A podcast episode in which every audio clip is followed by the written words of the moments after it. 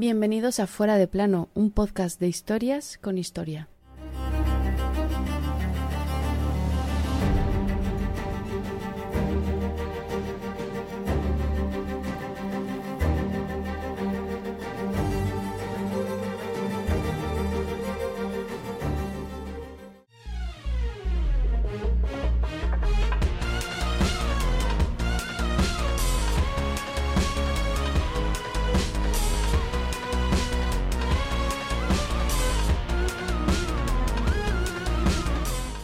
Deseo de reyes matar reyes, pero ese hombre había transgredido todas las fronteras y por eso lo traté así. Y mirad, la verdad, que razón no le faltaba. Luego veremos por qué. El caso es que aquel 20 de septiembre de 1187, Al-Malik, Al-Nasir, Salah, Al-Din, Abu, Muzaffar, Yusuf, Ibn Ayub, Al-Tikrit, Al-Kurdi, madre mía, iniciaba un sitio a la ciudad santa de Jerusalén. Ese hombre ha pasado a la historia con el nombre de Saladino. Y esta es su historia.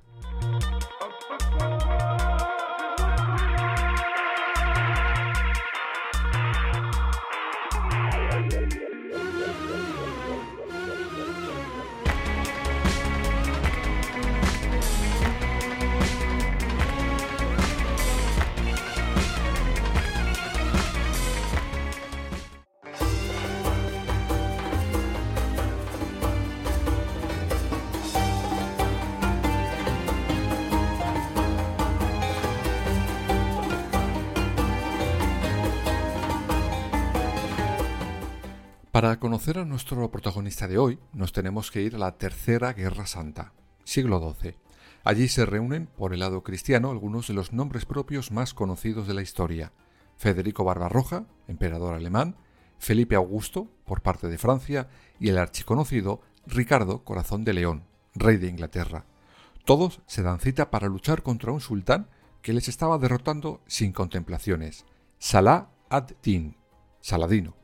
Había nacido al norte de la actual Irak dentro de una familia de militares, y él siguió esos pasos, pero tenía una personalidad un tanto diferente a la de otros soldados. De hecho, fue admirado por los suyos, pero también por los cristianos.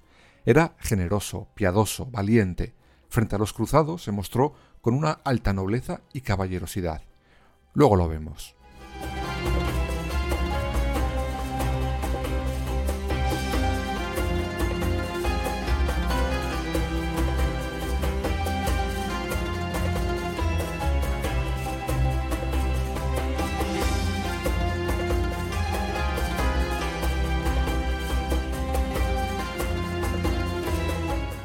En aquel momento, un tal Nur al-Din dominaba los territorios del Islam, una vasta extensión, la verdad, y su arma era, claro está, la Guerra Santa.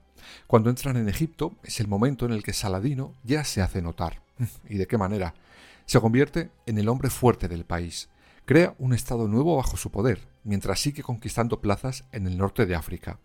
Cuando el jefe de todos muere, le sucederá su hijo, y Saladino se nombra su tutor y se pone al frente de aquel entramado. Durante la siguiente década, Saladino se lanza a conquistar grandes plazas como Siria y Mesopotamia, sobre todo cuando el joven heredero fallece y él se queda con todo el poder, todo bajo su mando y con un claro fin, la unidad religiosa.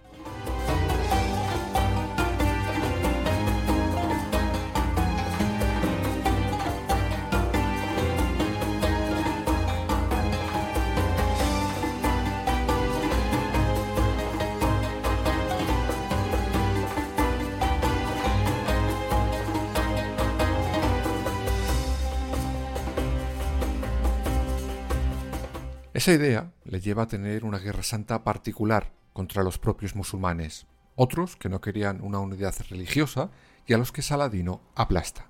Pero esa unidad religiosa del Islam tendría, evidentemente, otro adversario, los estados cristianos, y Saladino necesitaba ir derrotándolos sobre todo para afianzarse en el poder, pues algunos de los suyos intentan quitárselo. Prueba de ello son varios envenenamientos y dos atentados que lanzan contra él algunas de las sectas del momento. La guerra contra los cristianos sirve a Saladino para aglutinar a todos los creyentes en torno a su figura, la del sultán del Islam y de los musulmanes, como él mismo se autodenominó. Además fue un gran estratega, pues ve que los cristianos no están tan unidos como podría parecer.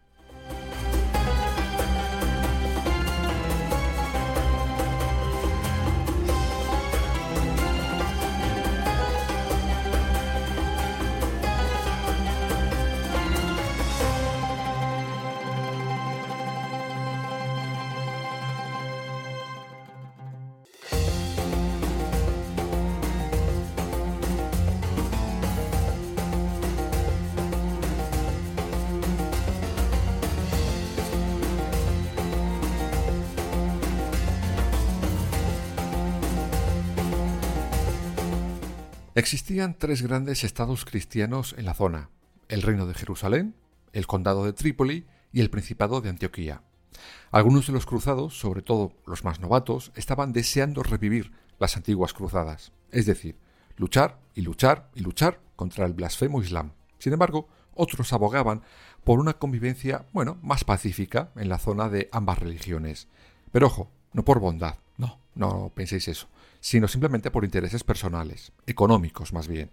Pues por ejemplo, el jefe del condado de Trípoli tenía empleados a campesinos musulmanes para cultivar sus tierras, aunque el plato fuerte sería sin duda Jerusalén.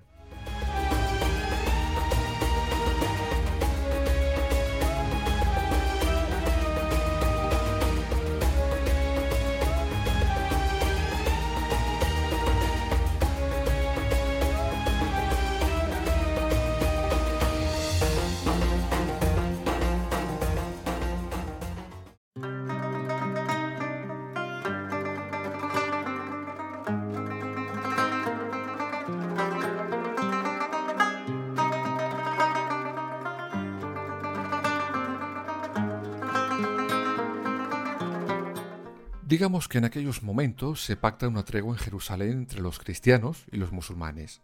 Pero algo, más bien alguien, hará volar en pedazos esa tregua. Un nombre propio, Reinaldo de Chatillón. Este era un señor cristiano de los territorios fronterizos. Y o era un inconsciente, o un sinvergüenza, o ambas cosas. El caso es que era un fanático del pillaje. No paraba de asaltar a los musulmanes en los caminos y robarles todo lo que llevaban. Pero da un paso más bueno, uno no, dos. Primero, hace una incursión a la Meca, la ciudad sagrada de los musulmanes. Cuando Saladino conoce esta noticia, jura que acabará con la vida de Chatillón con sus propias manos. El último paso que da este señor cristiano es en 1186 atacar a una caravana árabe. El vaso de la paciencia de Saladino se desborda y este acto le sirve para entender que la tregua se ha roto y pagarán las consecuencias.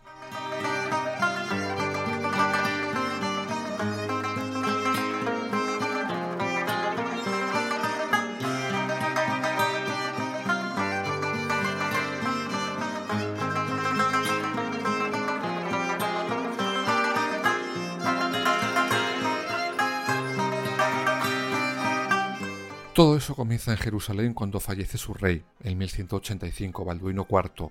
A partir de ese momento, los más enfervorecidos y locos cristianos, a los que les encantaban las armas, abren una crisis que llevó a donde llevó. Dos años después, el sustituto de Balduino, Guido de Lusignan, lanzará una gran ofensiva contra Saladino. Grande, grandísimo error.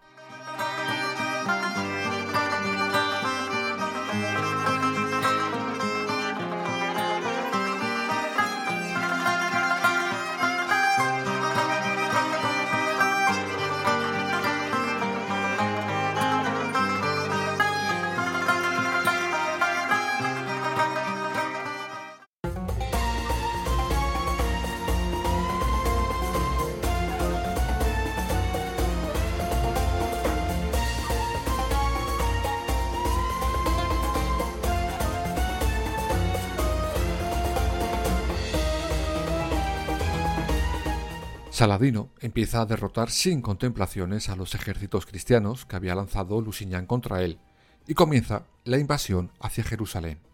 Mientras avanza, saquea primero las posesiones de su amiguito, Reinaldo de Chatillón, y al avanzar, sitia primero a la condesa de Trípoli. A Guido le presionan para socorrer a la damisela, y allí que va, a regañadientes, pues sabe que sus tropas son inferiores a las de Saladino y el camino es demasiado largo y se arriesga, primero, a quedarse sin víveres para sus tropas y segundo, a que Saladino les cace. Y así fue.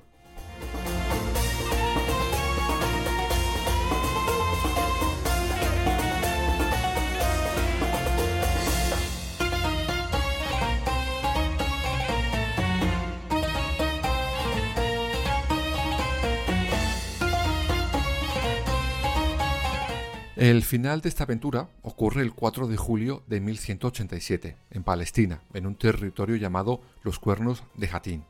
Saladino tenía cercados a Guido y a los suyos, pero no se le veía con prisa de lanzar un ataque final. Parecía casi casi que lo estaba disfrutando. Por su parte, los soldados cristianos, asados de calor, sin víveres, sin caballos, porque habían muerto todos, intentaban aguantar como podían. Finalmente Saladino lanzó su último ataque y allí terminó todo. Son capturados Guido, Raimundo de Trípoli y, por supuesto, Reinaldo de Chatillón.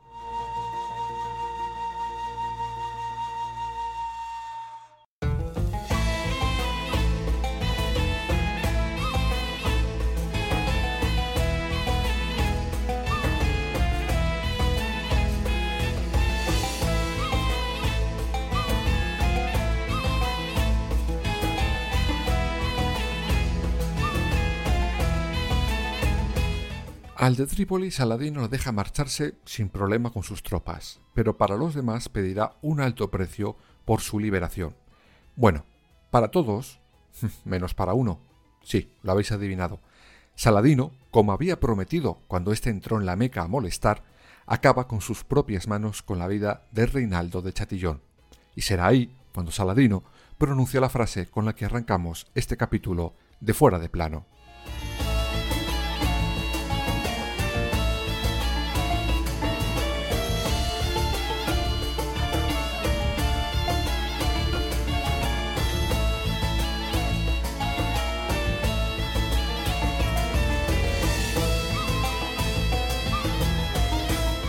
Desde ese momento Saladino no tendrá apenas resistencia para seguir conquistando plazas en su camino hacia Jerusalén. Ciudades como Acre, Escalón o Gaza caerán sin problema.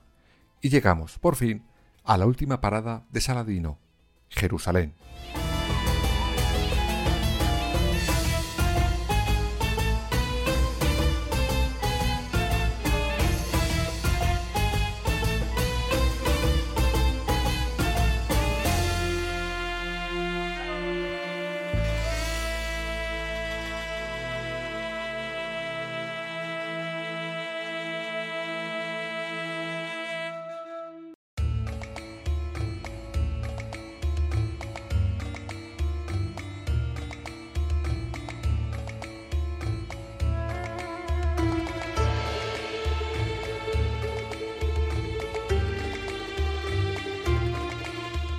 En esta ciudad santa convivían en aquel momento, digamos, dos facciones de cristianos.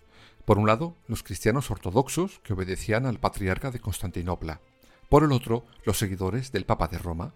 Y ambos bandos tenían diferentes formas de afrontar lo que iba a ocurrir en los siguientes días. Para los ortodoxos estaba bien abrirle las puertas a Saladino, pero con una condición clarísima, que se les respetara su culto. Sin embargo, los seguidores del Papa de Roma, más papistas que ellos, no estaban por esa labor, querían enfrentarse con las armas a Saladino y resistir todo lo posible. Por eso, cuando Saladino llega a Jerusalén el 20 de septiembre de 1187, se sienta a esperar a ver qué opción de las de dentro de Jerusalén gana, y comienza el sitio de la ciudad santa.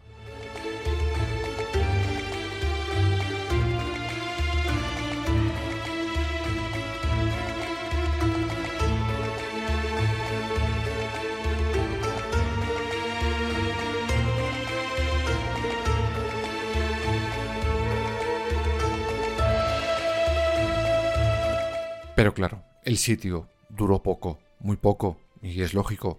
Los cristianos no tienen allí las tropas para defender la ciudad santa. Por eso, el 2 de octubre le abrirán las puertas a Saladino de par en par. Jerusalén ya es del sultán de los sultanes.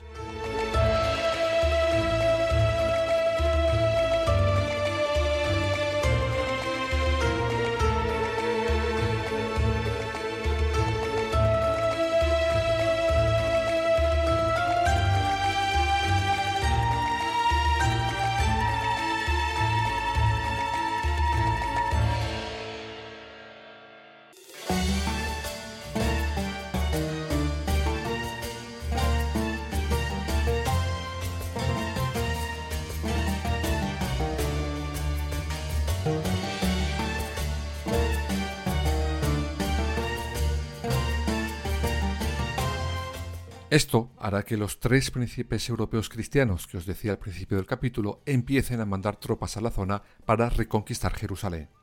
El primero será el alemán, Federico Barbarroja, quien llega en octubre de 1189. Dos años después llegará el francés Felipe Augusto y en junio llega Ricardo Corazón de León. Pero ojo, que entre estos dos no había buen rollo. Se habían unido, sí, pero por orden del Papa. Más allá de eso, no se soportaban.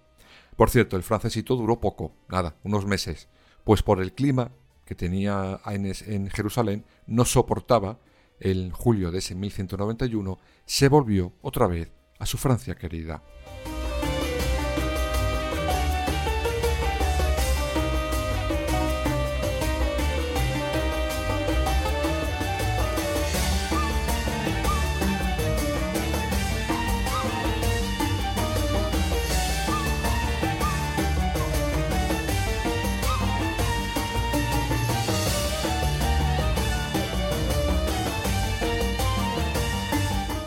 Por su parte, Ricardo Corazón de León sí que comienza a tener ciertos éxitos contra Saladino, incluso llegará a amenazar a Jerusalén.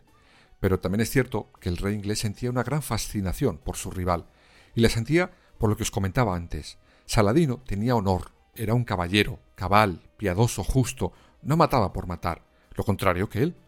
A ver, que Saladino no era un santo, pero nada que ver con su contrincante inglés. Prueba de ello son dos hechos cruciales. Ricardo Corazón de León masacra a más de 3.000 prisioneros musulmanes. Saladino hizo lo propio, pero con 200 caballeros. De todas formas, Saladino era más partidario de la clemencia y sobre todo de la negociación.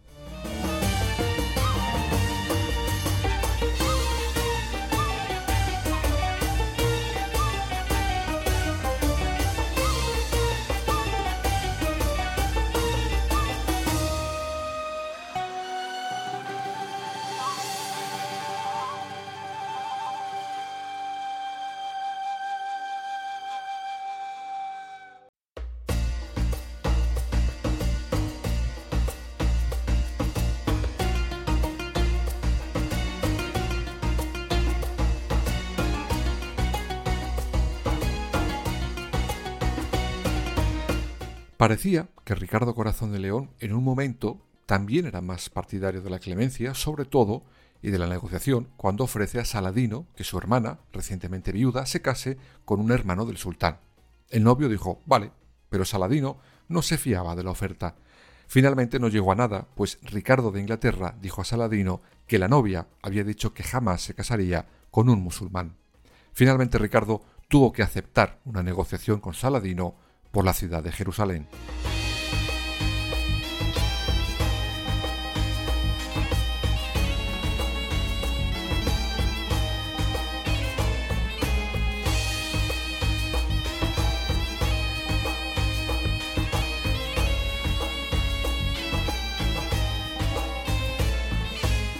De primeras, el inglés exige a Saladino que le devuelva la ciudad santa, así, sin más.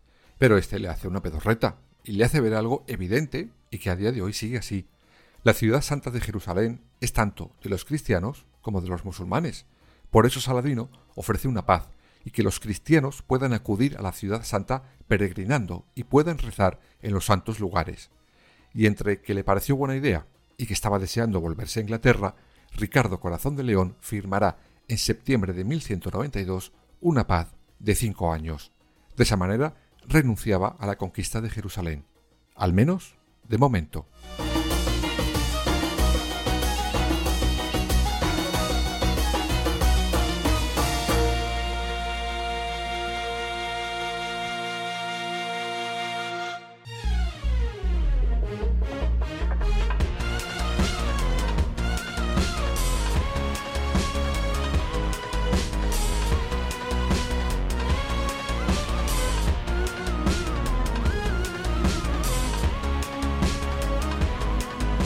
Saladino, por su parte, no vio mucho más esa paz, pues seis meses después de firmarla, el 2 de marzo de 1193, en Damasco, rodeado de todos sus hijos y esposas, muere a los 55 años. Desde ese momento, varios cruzados europeos harán circular por el viejo continente una serie de rumores y leyendas sobre lo malvado y sanguinario que era Saladino.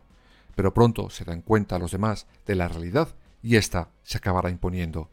Y esta realidad no era otra que Saladino fue un gran guerrero, un hábil estratega, pero también un gran caballero con sus enemigos. No todos en esos años pudieron decir lo mismo, ¿verdad, Reinaldo de Chatillón?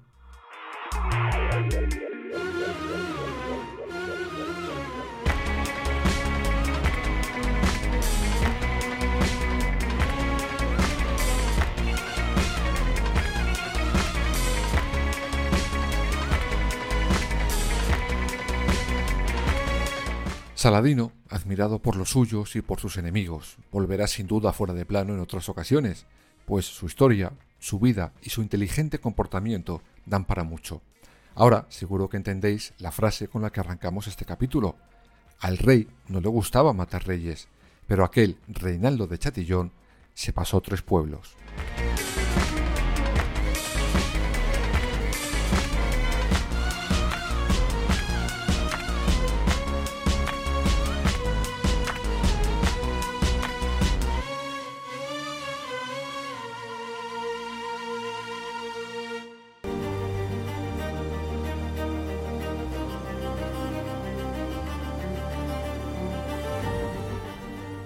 Fuera de plano, suscríbete en las principales plataformas y síguenos en nuestras redes sociales, Instagram, Twitter y Facebook.